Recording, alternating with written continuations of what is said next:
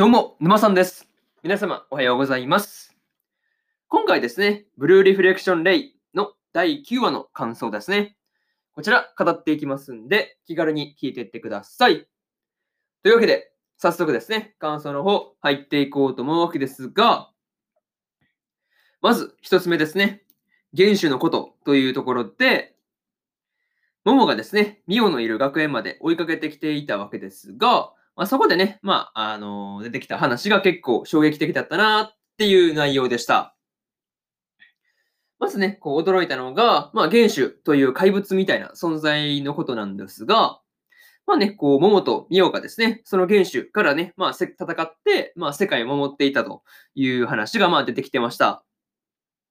まあね、その話を聞いていて、まあ、もしかするとね、こう、この後の話の中で、日和とかルカとかもね、こう、戦わなければいけなくなるっていうね、まあ、相手だったりするのかもしれないなっていうふうに思ったりしました。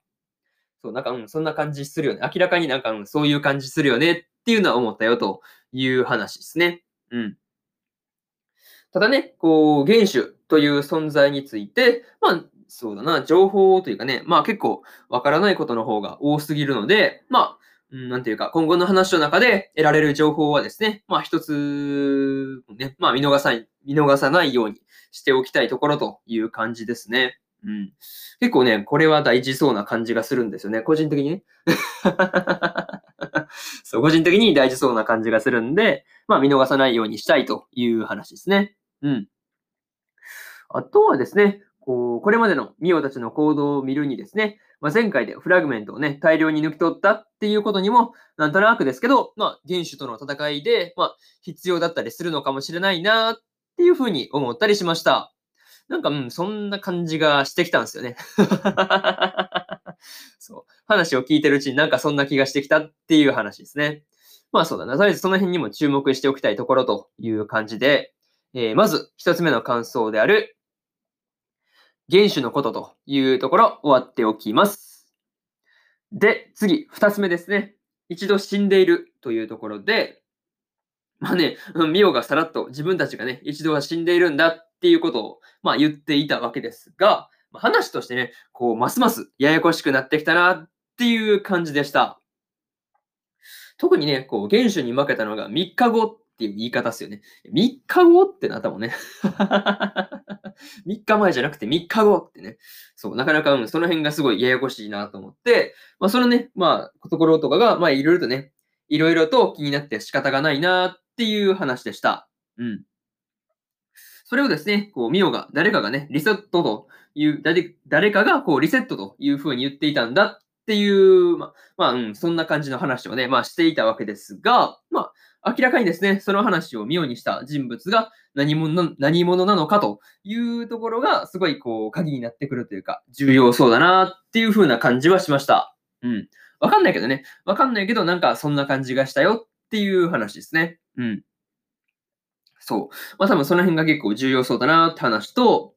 またですね、こう、ミオとモモがですね、原種との戦いで負けたものの、まあ、誰か別の人物が討伐、原子、原子を討伐したっぽいっていう、なんか、そんな可能性があるみたいなね、話を、そうそうそう、出てきてましたが、まあ、そこもですね、こう、原子を倒、そのね、倒した人物が誰なのかっていうところも、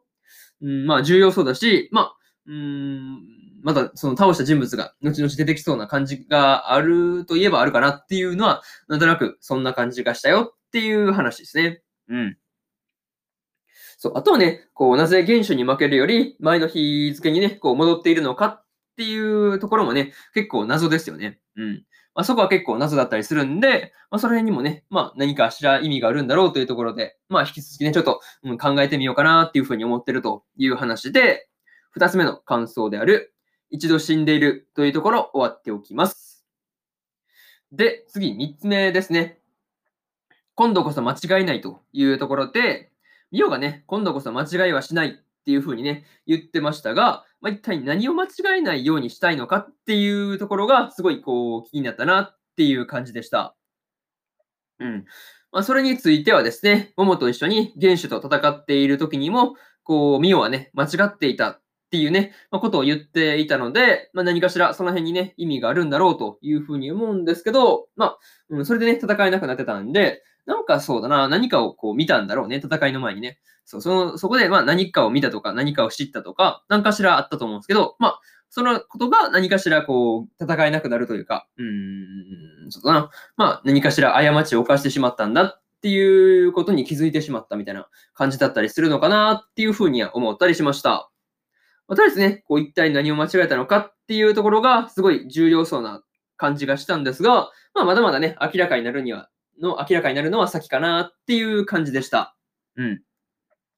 まあ、多分ね、おそらくですけど、まあ、実際に3日後になってみないとわからないっていう感じだったんで、とりあえずね、その3日後に起こるっていうことに関して、こう、注目しておこうかなっていうふうに思ってるという話ですね。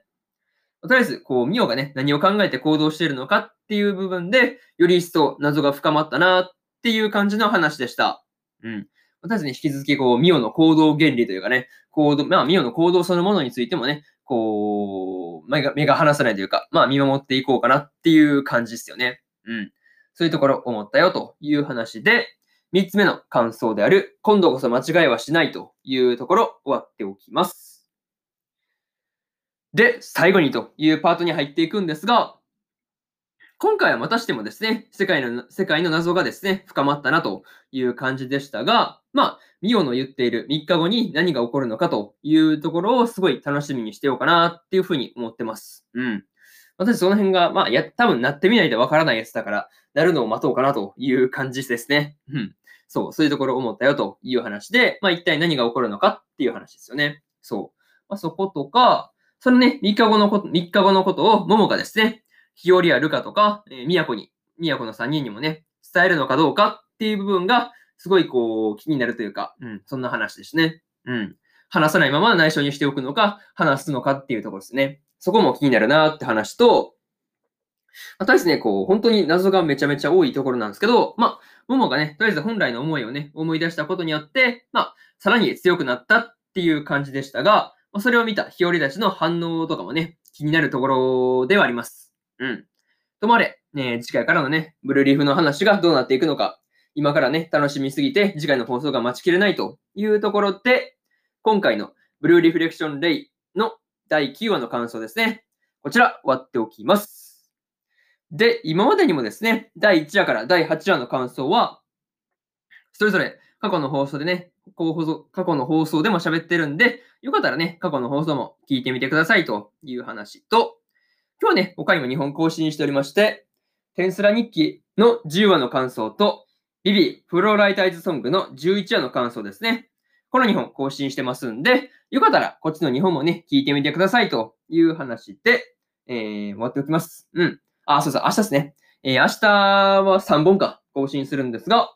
究極進化したフルダイバー RPG が現実よりもクソゲーだったらの第10話の感想と、スーパーカブの第10話の感想、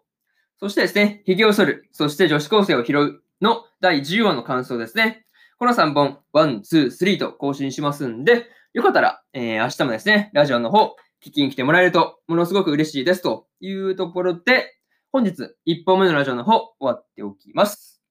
以上、ネオさんでした。それでは次回の放送でお会いしましょう。それじゃあまたね。バイバイ。